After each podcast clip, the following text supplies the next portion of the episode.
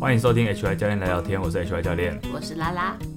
喜欢我们的各位朋友，请不要忘记跟我们多多的互动啊！好的，互动的方式有很多种，有哪几种？按赞、分享、订阅留言、推广。还有请我们喝咖啡，好，今天真的有又有一位施主，谢谢施主。又有一位施主要请我们喝咖啡了。好还的，有有一位施主来，请主持人念一下，好。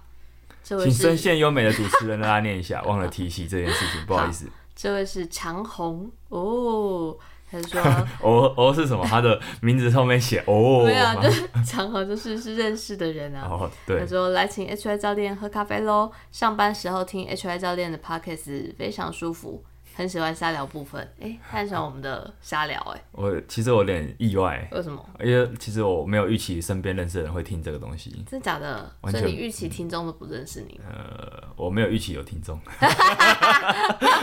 有没有啦？我不很好会假设说，哎、不是就是不会说，哎、你你应该有知道我说过那个吧？不不会有人这样子啊，这时候就是我都会一起是说，啊你不会特别听这个东西。嗯对啊，长虹是是我举重人认识的举友，同时举友我们一起潜过哼，前友去绿岛潜水过的潜友，是是但因为我们很久没有在举重场跟海边见面了是，对，所以想不到他还默默的关注我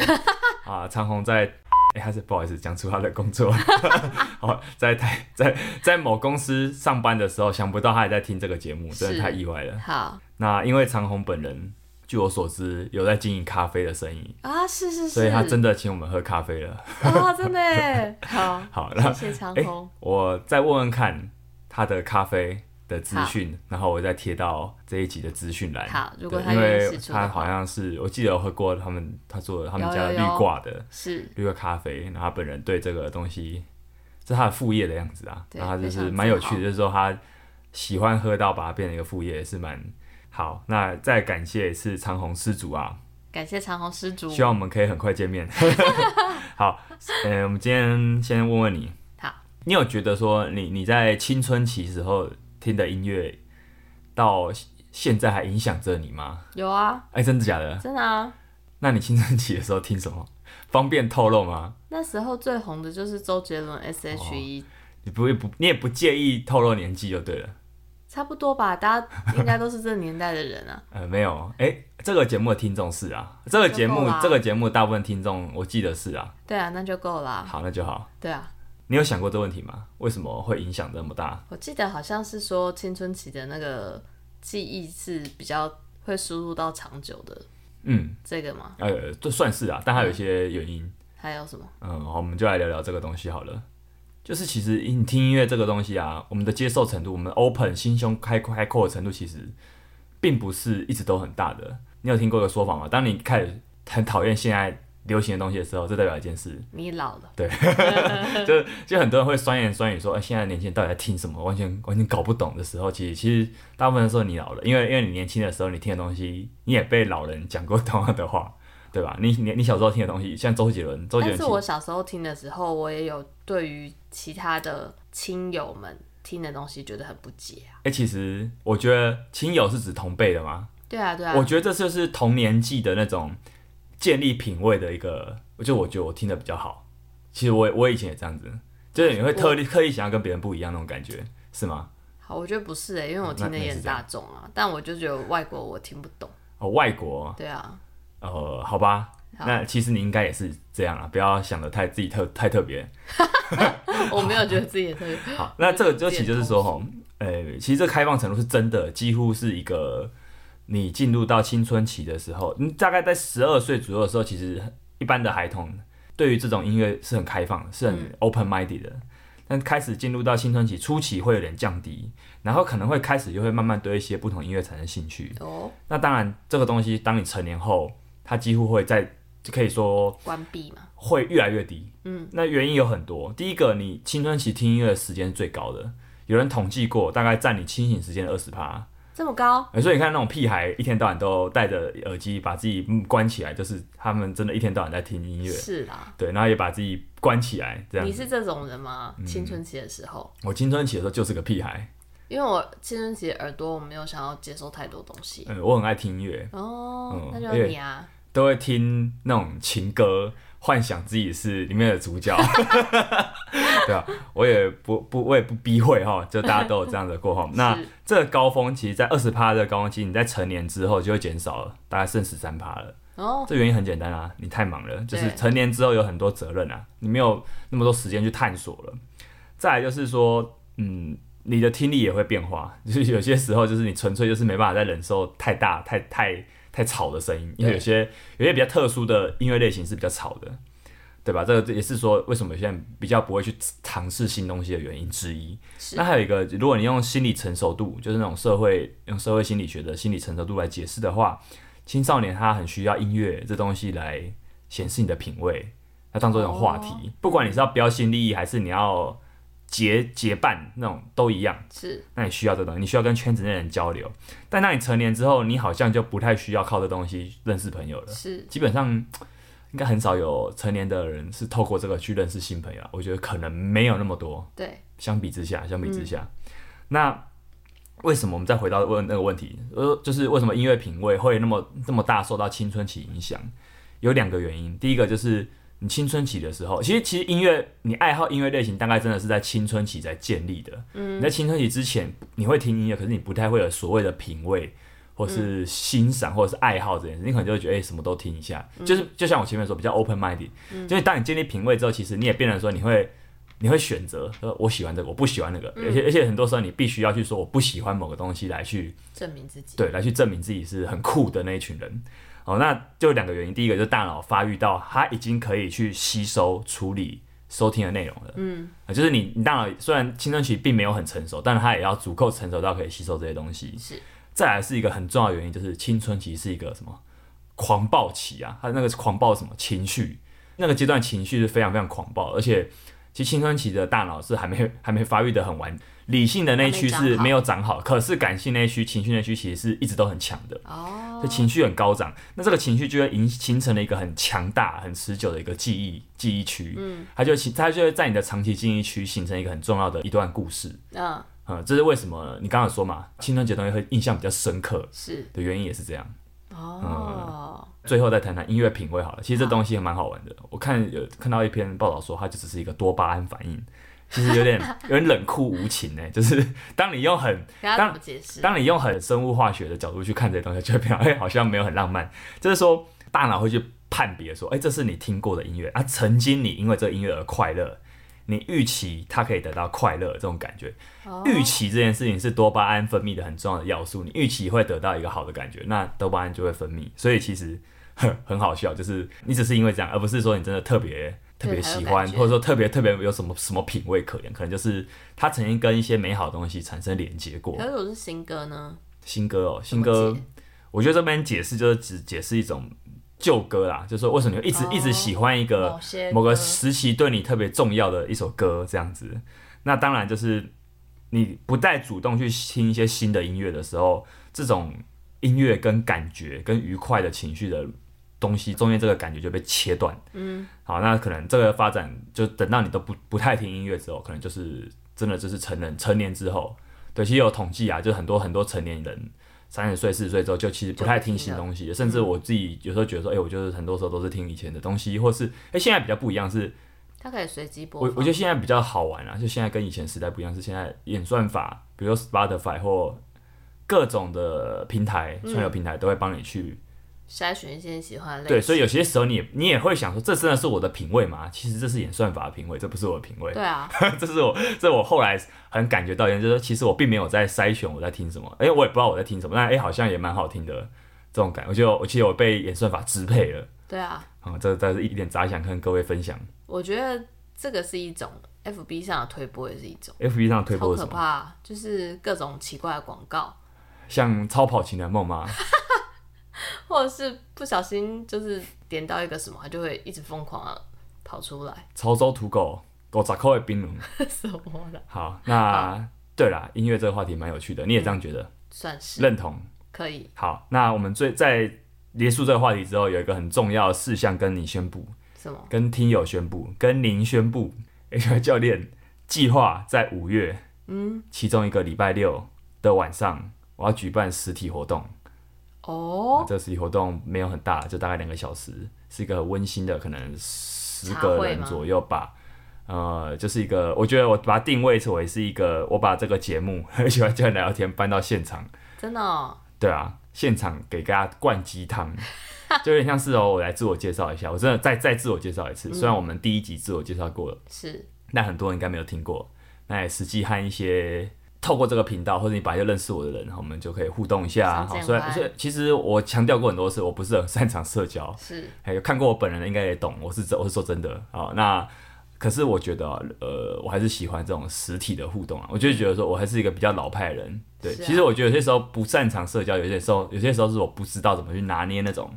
现在很流行线上交朋友，可是我会觉得说我们线上聊天，然后其实当场我们又不会讲话那种感觉，我觉得我不是很喜欢那种感觉，对啊，所以我就干脆就就不特别跟你讲话，就有缘我们就会认识这样子。嗯哼，呵呵，好，那还有一个目的啊，就是说这个活动还有个目的，就是我想带出我今年的计划是，呃，我有后续会想办一个主题式的读书会。嗯哼，我在此就大声宣布，就也为我今年立下一个 flag，对我一定要办下这件事情，不然我就会被您各位耻笑。好的，这个读书会主题就是其实跟我这个频道一直在谈的东西有点类似。我大我现在的一个构想是如何透过运动这件事情来学习，去掌握你的人生。哦，嗯，那为什么我会这样说？因为我们其实常分享嘛，就是运动其实跟不只是在减肥或是呃练某个东西而已，它其实跟你生活中很多你人生中遇到各大各各大挑战是很类似的，包含说我们知道运动心理学有几个很重要的领域，包含目标设定，嗯，专注怎么专注，怎么样管控情绪，嗯哼，这些东西其实都跟我们平常会用到是一模一样的，而且是运动员在。不管是运是不是运动员啊，就是反正你在运有些时候在那种比赛的时候，你是自己遇过或是你想象的，电视上运动员遇到那个情境都是更高压、更极端的。那那到底他们怎么做这件事情？运动员其实很擅长做这做这件事情，可是他们可能不知道，他们很擅长，是但他们其实他们的人生是宝藏，我是我是这么觉得。那这也是何立安老师一直在讲的东西，就是运动员的经验是宝藏。那我觉得我自己真的有投入过一些运动的经验，加上我这几年阅读了一些书籍，就我觉得这东西是可以来聊聊的，可以跟各位分享。就是听我这个频道的各位，应该大部分不是运动员，绝大多数我觉得是一般人。是所以我觉得它跟你更有关系。所以我觉得对我来说，训练不只是一个健身这么简单，它其实更大的是说它怎么样跟一个一般人是有关系的。由小见大，对，就是如果它只是要让你增加肌肉啊，增加肌肉量啊，什么增肌减脂什么小那个，其实我觉得就是它跟你的密切程度是有一点不够的。呃，实际上它可以帮助你更更多，呃，这就是我想做的事情，所以我计划会有这一系列活动，所以五月这场可能就是先跟大家聊聊，然后也大概更具体的跟大家分享后续会做的事情，这样子。当然会在这个频道，或是我个人的脸书、IG，宣或布是电子报，后我续会消宣布这些东西哈。那请各位密切注意喽。拭目以待。密切注意了哈。那这集这集也是很闲聊的一集，我们来分享一下。呃，我们两位主持人在二月中，我们进行了人生中第一次认真 serious 的健康检查。哦，是是呃是，怎样算 serious？你觉得从头检查到尾。呃从头检查到，一般的也会从头检查到。没有啊，有一些只会量体重啊，算其实量身高就算从头检查到尾了，他从头检查到是啦。但我的意思是说，从眼睛啊、鼻子、嘴巴一路往眼、下耳鼻舌身。对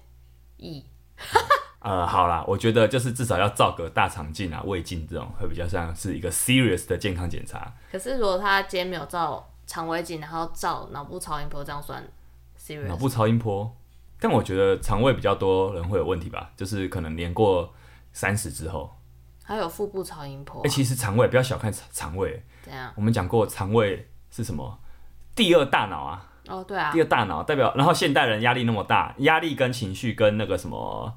大脑、呃不是大脑，跟肠胃很有关系。就太阳神经丛 啊，对啊，所以所以其实大部分人是一个没有人敢说自己没有压力吧，啊这是用了一个双重否定， 对，就是大部分人应该都觉得自己有压力吧，是对吧？所以我觉得在这个状况下，你的肠胃大部分人肠胃应该不会太好，所以这个东西要检查也是应该的，就是年纪到了可能就是得做这件事情。是，那我之前为什么要做这件事情，就是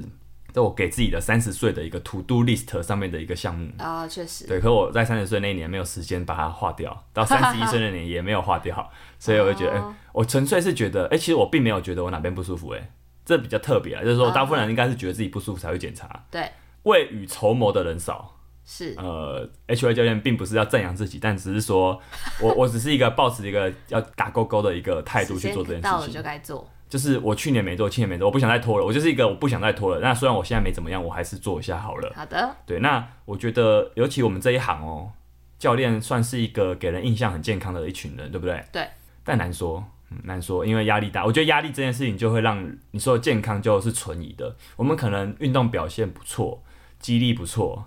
但你的健康程度不会只看这些东西吧？对吧？但谁压力不大？嗯就是说到教练压力大，但难道平凡人的压力就不大吗？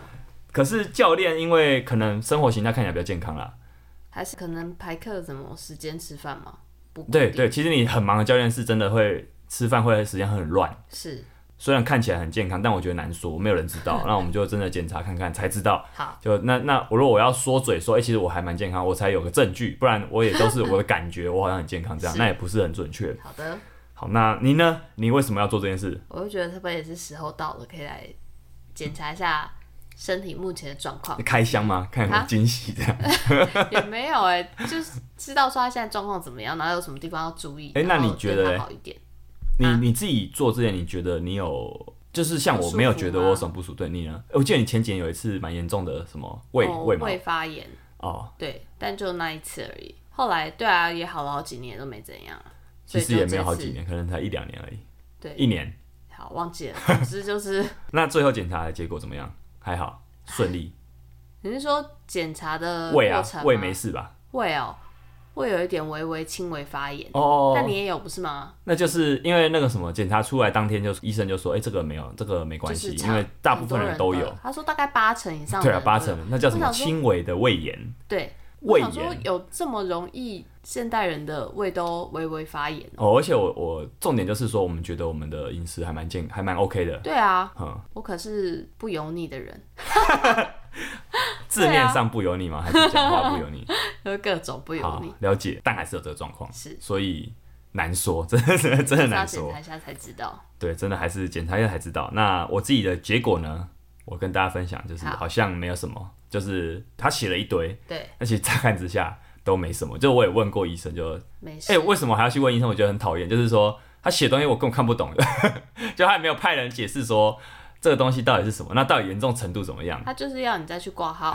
算了，还好有认识医生朋友，真是好。是 那我觉得比较扯的是，我 BMI 居然还是超标了，然后他上面叫我要过重，哦是要多记得多运动，不禁笑了一下。哦可是 BMI 就是一好个 BMI 跟大家说，BMI 就是对有运，尤其肌力训练啊，在做肌力训练是没有不太准确的一个指标。他就给大部分的它其实是一般人啊，就是说如果你是常模的话，它可能有一些判断标准。嗯哼，所以那就给大家笑笑就好了鼓。励好，我跟我一个医生学生分享这件事，说我去做健检啊，他说：“哎、你那么年轻，然后你也没什么健康的状况啊，有点亏。”哦果真的然哦果然结果是有点亏，就是没有检查出什么。但我觉得就是一个蛮特别的体验啊，就是说包可含哦是难做道医生自己本人也觉得说就是有问题再去检查吗？没有啦，他的医生就是有时候开玩笑的讲啦，我哦不知、我不确定的、欸因那为个我我我还蛮好奇这种心态的，就是我可以理解说一般的人就是会觉得说没有问题就不用去检查，但是如果身为医疗系统医生也不见得都是觉得说一定要怎么样啊，其实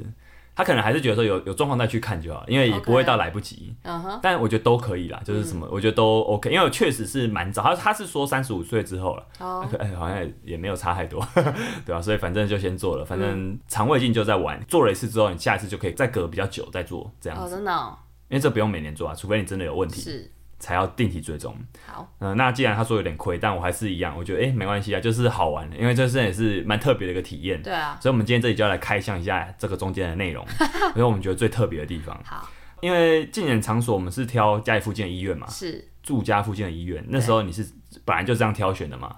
我有问过几个就是有在做健检的朋友，他们会去有一专些业的健检，健检户， 对专业的健检户嘛就？他可能有一些病例，所以他必须定啊哦哦期哦的检常查常他追的踪身体。对，然后有些人会推荐健检中心啊，就是市哦区比我较知有道名的几家，而且嗯那个都很宾至如归的服务、欸诶对对对，就是在高楼层，然后嗯穿着舒服的衣服，在那边喝下午茶的感觉。嗯嗯，对，但我就想说，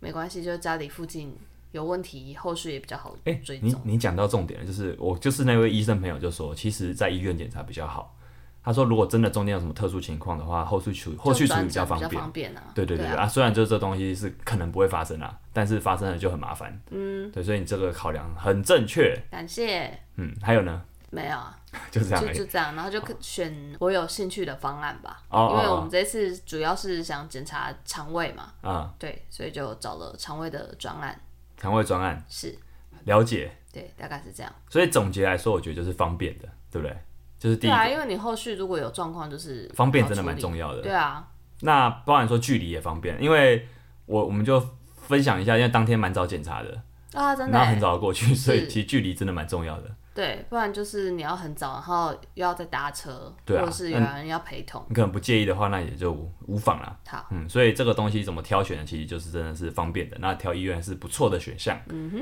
那再来就聊聊重点了。我觉得这次这个大肠镜啊，因为它的特色就是，我之前有听其他朋友聊过，就是他有做过这个检查，是就是他有想过要做一个有点特别的饮食控制啊，是是是，啊、是那这个真东的饮食饮食控制法叫低渣饮食低，渣渣饮就是食渣渣的渣。对，这个是什么意思啊？请拉拉主持人，就比较有纤维吧哦、，不要有纤维，减少渣是纤维纤维的意思吗？对啊，那为什么？因为它会在你的肠胃里，它就会阻碍照相机的，就是那个镜头的探测啊，哦，就看不清楚，对啊，一团脏。或者是一条一条的，反正它就会哦阻碍你看到那个胃壁或者是肠胃的东西。等于说，如果没有清干净的话，你根本就看不出来里 面怎么了，对不嗯对啊，对啊，哦，你就白做了。对啊，那如果说没有清干净会怎么样？他好像有说就是不会让你做啊，不会让你做，然那后你要再重新约时间再做哦 一次，超麻烦的，就等于你的低渣饮食就要再重来一白遍。做一次。对啊，好，那我们就来聊聊低渣饮食，它大概在两三天前要进行。就如果今天我是礼拜五做健检的话，我们可能礼拜二、礼拜三就开始控制会是最好的，是甚至礼拜二就开始控制是比较好的。对，就你其实越提早越好，因为越保险。对啊，保险起见，嗯那到底低渣饮食是什么？嗯简单讲就是说，它的油脂量跟纤维量非常低，是几乎不能有。那这样我们既然没有油脂跟纤维的话，代表什么？还是要吃东西啊。对那你的热量来源就是什么？淀粉低纤维的，诶、淀粉没错，精可致是淀粉有淀粉精有致些有纤维，就是比较没有纤维的碳水化合物。哎、碳水化合物是比较大的一类，淀粉哦是其中一是类。是是比如说果汁就是碳水化合物的里面这一类的糖类，舒跑对对对，呃素跑也是糖类，好或者极少数的蛋白质，极少数像是鱼肉，他说白肉嘛，啊白肉是可以的，对对对不对对？白肉就是因为白肉脂肪比较少，而且比较细，对纤维对，就细消化上比较好消化。是其实代表一件事，就是说，其实这个 这个饮食法其实是不太健康的，因为我们知道纤维低的东西，第一个蛋白质跟纤维是很有饱足感，可这两个东西都缺少了之后，你会发现你很容易吃不饱，然后你因为这个饮食法，你的热量的缺口很多，大量会变成用糖去塞，才去塞。对对对，其实我们那几天都吃了很多平常不会吃很多的东西，比真如的说耶吐司，吃超馒多。 头然后我好久没喝果菜汁了， 去买果菜汁。那果汁也是啊，其实果汁超，尤其是那种没有纤维的果汁，基本上它就是糖，对我好像也在喝糖水它，就是一堆糖蜂。蜜对对对，水它几乎没有什么营养价值可言。对对对，但你还是要吃东西啊，所以呃热量缺口从这边补之后，我就觉得哇。其实有点讽刺，欸就是健康检查其实是一个蛮不健康的一 个健康的一个内容。对，就你要但先它做就这是一个蛮不手健康段的啊事。情。哦对呀，我知道，当然没有要批评，因为说这样才可以看得出那个东西，是所以没办法，只好这么做。对，那这样子的饮食法会有什么问题？就是说，嗯，也不会有什么问题啊，就是说你会觉得很特别。我觉得蛮好玩，是还是吃得饱，就是用塞的，塞一些平常不会吃的东西塞饱，嗯，但真的还是吃得饱。但比较麻烦的是说，在检查前一天开始，前一天我记得是只能吃代餐，对不对？啊，对，只能吃医院有给代餐。对那如果你没有你的医院没有给代餐的话，就是要自己准 备。很麻烦，对所以还是给吃代餐比较保险。 呃，还有舒跑，舒跑可以喝。然后除了这之外，比较印象深刻的是你开始要清肠了，对，你要吃泻药，是，所以大概在傍晚前一天傍晚要吃一次，然后半夜要再吃一次。对，那真是一个有点糟糕的经验。就是第一个，当天我已经在呃，因为开始饮食控制比较严重之后，我开始感觉到无力了。那啊，无力之后，我又开始拉了，所以等于说我那天基本上我已经连走路都，或者说连上上班都觉得累。真的哦，哦，还好我那天没有什么班，就真的好险，真的很累，哦真的超累的，就光讲话都累我记得要一直喝水，觉得很烦，啊。对啊，因为我嗯那时候好像在很烦行进中，喝水最烦的是半夜的时候，还是什么、哦对晚上的时候半夜也很，肥因为你就会一也直很尿尿跟一直没有重排点是泄你要抗拒睡意，然后一直喝，该喝的水，因为好像每半小时就要喝一杯，哦所以你也不能一次灌太多。哦对啊，对啊，哦，真所是以一就个很想，现在想想还还是吞水， 现在想想还是有点有点讨厌， 而且前一晚又没办法好好睡啊，所以说对确实没有很健康。 那因为你半夜要起来拉肚子嘛，对这是忍不住的，就是你对就是你你开始有这个感觉，你就是会起来做这件事，不然你也睡不着，或是我真的有点怕拉出来，就是我醒来之后发现我拉到裤子上，干真的是蛮恶的。 那常常还好没有要发生不保这种洁事情店。嘿呃，那就是你就开始一路拉到开始检查，甚至你在检查一开始也会想拉，对，就是你真的会拉到你完全变得清澈，但我们还很担心啊，因为我们去健检中心的时候，确实还没有很清澈。对，呃，但最后很担终心终于还是变清澈了。是但这代表什么？就是诶，都那么早就开始控制饮食了，结果还是有点紧张。压有点紧哎、对啊就是实现到最后一刻才变得清澈。对啊所对啊以大家如果真的要做肠胃镜的话，真的要及早不要准备铁齿，就是该准备就是要准备对，不然到时候会枯萎。你就我想说，我已经准备成这样，如果到时候不行的话，我真的会对啊，会就很是不高兴我很担心那 个镜头照出来，然后里面脏脏的，或者是他就跟我说这样的状态你今天不准哦做。，对啊，真的就真的是哦，就超超麻烦的。好，还好没有。对，还好没有。嗯一般来说，我从来没有拉成这样过，真的吃了泻药才发现好可怕，就是跟肠胃炎一样。哦，可所以是真的我是觉得蛮那特个别拉的。的好像比较没有那么不舒服，我觉得晚肠的不舒适，晚肠哦，晚肠的不舒适感更强哦，我烈。没有用过晚肠，应该是给那些有便秘的人，对啊不对啊就是哦，医院有有发这个，对不对？对，那如果说你排便都很顺利的话，其实你可能用不到。 是恭 喜。那整个健检的流程它很好玩，它就像是大地游戏一样真，的。就是跑来跑去，对，每一间整间就到处 跑，到处跑这样。然后有人会带你。对，那这个感觉蛮好玩的。再加上说最后动手，最后麻醉完之后啊，那重头戏就是麻醉嘛，麻醉应该是最后一项，对麻醉完就是照肠胃镜。对，那这个感觉麻醉完之后起来的感觉昏昏沉沉的，但有一种哇，直接结束了。因为我记得检查前是已经断水了，所以连水都不能喝的时候，那整个情绪是更差的。嗯，就其实真的觉有得蛮点累，干的。又干，然后又没有又饥饿，所以其实那整个整个身心状态不是太好。确实，但结束之后发现说，哎、第一个麻醉完有点康康的感觉，对有点飘飘然的感觉。第二个就是，哎、终于结束了，好像有一种先苦后甘的体验。然后在你麻醉检查完之后，哎、医院也发吃的给你，啊，对你就可以吃东西，大气终于可以吃东西了。但没有大吃一顿，但就是他会先发一些简单的东西给你过对过腹，就是有一种先苦后甘的体 验，让我想到什么？每次每次抛体能的感 觉，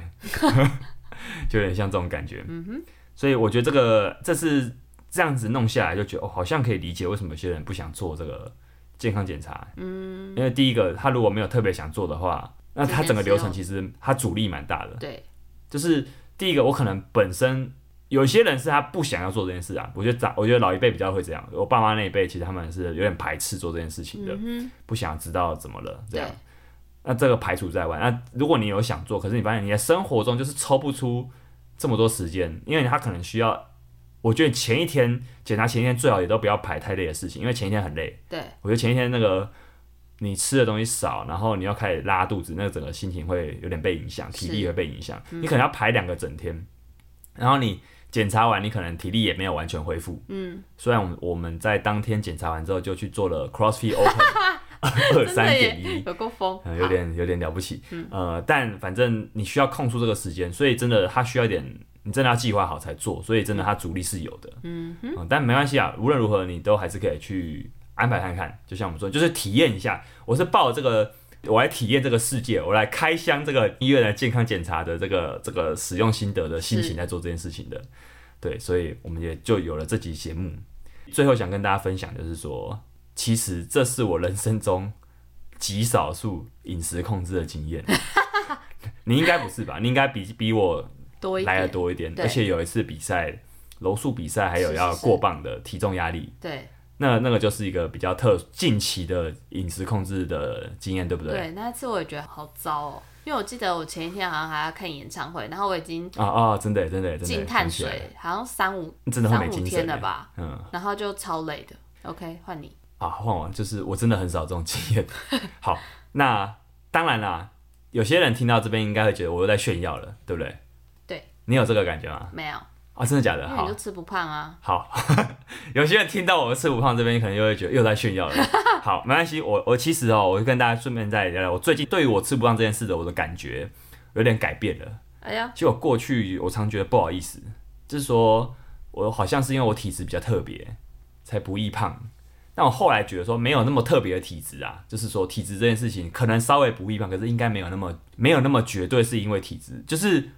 你身形到底是什么的的组合，就是说身形它，我觉得它反映的就是一个人的生活形态加上身心状态的结果。嗯，如果你觉得你对你身形不满意的话，你一定要去回头看这两个东西，而不是马上做减脂。不是马上开始饮食控制，而是你去看你的生活形态跟你身心状态到底哪边可以调整。你直接去做减脂，通常很容易就撞墙了。对你同意吗？我同意啊。呃，我觉得啦，这我觉得，所以呢，这就代表说我现在的身形，就我比较不容易胖，这个身形就是我的生活形态跟身心状态的结果。我应该对这样的结果心安理得，那就是我要大方的承认跟接受，我就是吃不胖，我就是不做饮食控制也不会胖。可是你一直以来生活形态，就算有所改变，你还是吃不胖啊。嗯，可是我我我维持教练这种工作形态，就是已经好几年了啦。哦对啊哦，说我以为再你说从小到大，没有啊，在更久以前，因为因为我觉得大部分人身形最大剧最剧烈改变，应该都是在出社会之后，啊、或是说生产之后。反正但但是出社会之后啊，或中年之后是最明显的。那其实原因我们也讲过啊，就是不是什么代谢降低啊，纯粹就是你真的开始活动量大幅降低了，对那你的饮食可能没有改变，那加上压力会让你很容易不小心吃下很多的东西。对这样子，通常都是这样啦，很少有例外。所以我觉得什么体质，我也不会说我体质好才这样，或不好意思，就是我的身心状态跟生活现在都维持的还 OK，所以就有这个结果。所以请大家不要太羡慕，就多多的往这方面去努力就好了。好， 我回头去想啊，说为什么我那么少做饮食控制？就是我的比赛也很少要往下一个量级去减重，所以哎、就更少有这个经验了。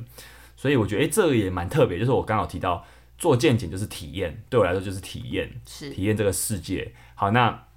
那我就觉得说低渣饮食很这过程中有点辛苦，但我把它当成体验的话，我就觉得好像也还好，就是一个过程，就是感受一下，嗯，感受一下。在那一开始虽然有限制，我们刚刚讲，可是你要靠碳水吃到饱，没有什么问题。而且你还可以喝一些平常很少喝的那种甜甜的果汁，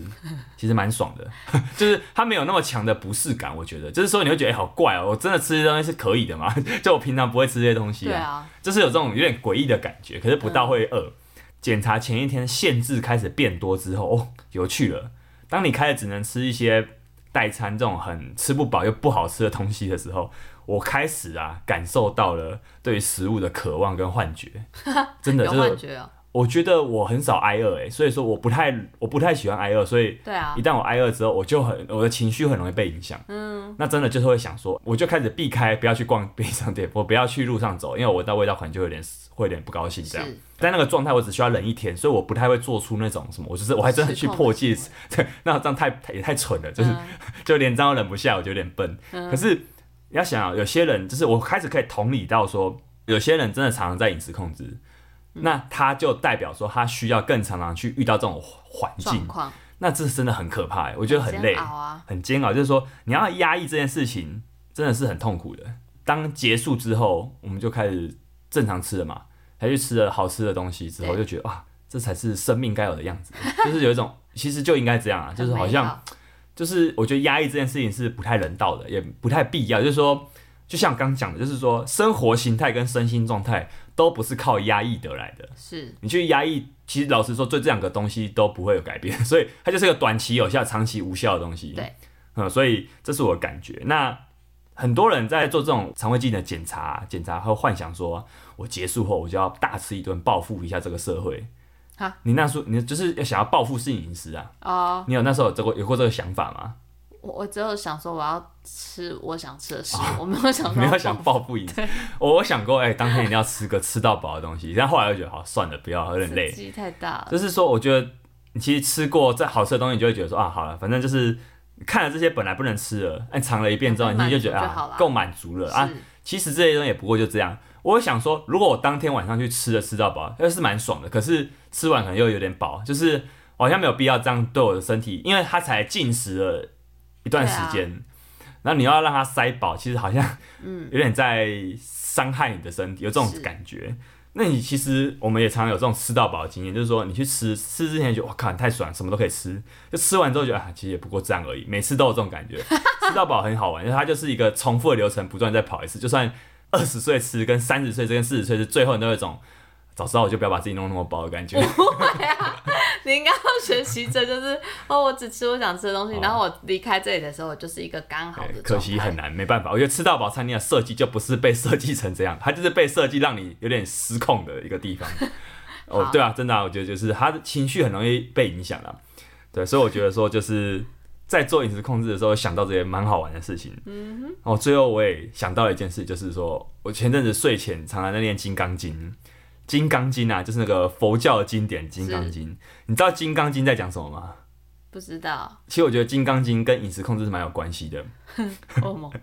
其实整本《金刚经》都在讲一件事情哦，你要怎么从世间的烦恼之中得到解脱？嗯，可能还有别的啦，但我觉得这是我看到的东西。《是金刚经》为什么之所以高超，它的层境界之所以高，在于说它告诉你不要想去切断烦恼，你要用一种不断而断的方式来得到解脱。这是佛教厉害的地方，就是说，呃，什么叫做我想要切断烦恼？就是说，我们以饮食控制为例好了，也会想饮食控制人的烦恼是什么？嗯，因为自己太胖，通常是这样嘛。是，那那这个时候，这个烦恼，就比如说我想要减重，嗯，可是有一些食物会影响我，比如说我们可以知道嘛，很多时候过年过节或是一些中秋、端午这种节日，都会有一些高热量的节日食大品，它好像就会妨妨碍到我，可是我偏偏又喜欢这些东西。呃，就是我觉得饮食控制的人的困境是他喜欢吃的很多东西，可能在那个减脂阶段是不能吃的。所以他会开始设下很多对饮食的标签，比如说什么罪恶的甜点，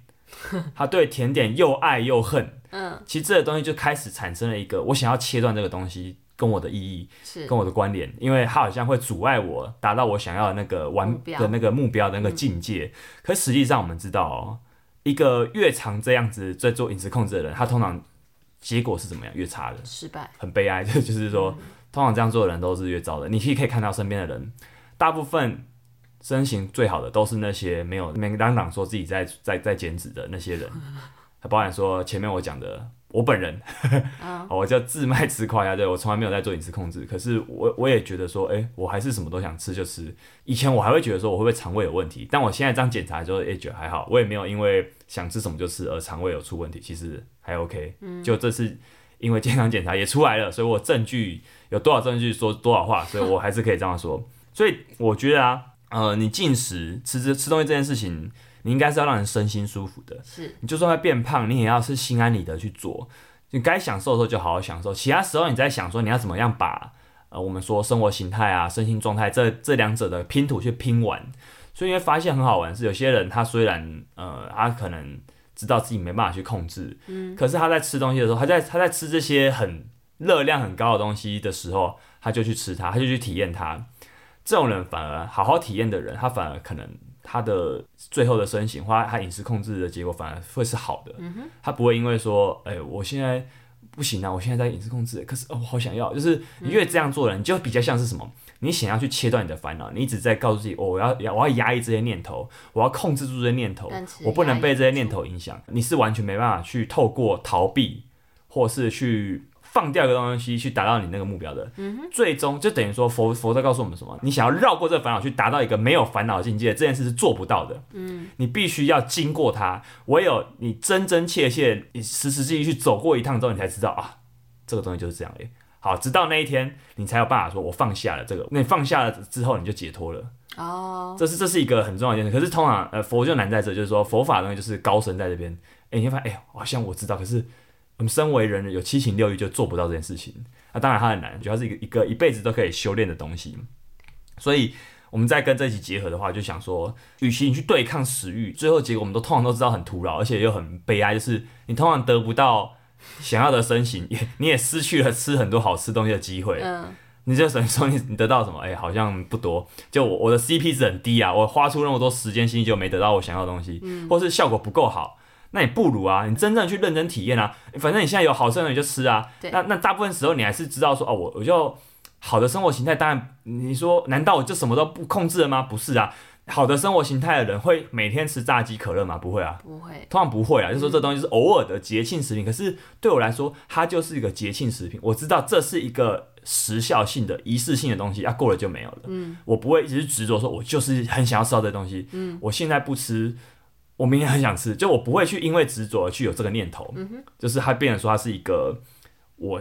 当下就好好享受，过了我就不会再去留念这个东西，这个这个食物再怎么美好，我也知道说，哎，你也不能太常吃它。嗯，这对我来说就是像什么，你就像是一个台上演员，你可以上舞台，你下了戏之后，你也可以回到另外一个状态。这个用佛的观点来说，这个状态叫什么？这就叫如来，来去自如。其实如来是这个意思，所以你们觉得说跟刚我们讲那个状态很像，就是说你在节庆的时候你就好好吃，你不要在过年的时候还想要去做饮食控制，就是做这件事情是很奇怪， 就是说很累啊啊，你就是你就是想要去硬是去绕开那个绕开那个，你那个时候一定会有欲望，啊，其实你也绕不开，你就是一定要去走进去，你才知道这东西就是这样而已。好，所以这就是我们透过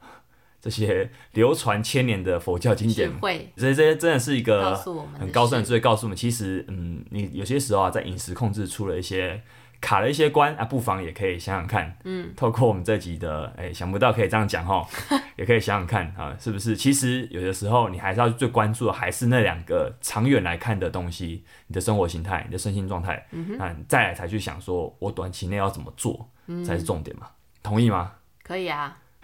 蛮有趣的。给过好，过又因为这样，我们下一集我就因为这个主题，我们继续聊聊关于饮食啊、心态面的书籍。就其实我也不讲太多哦要怎么吃啊，我觉得心态面的东西，我最近看到一本，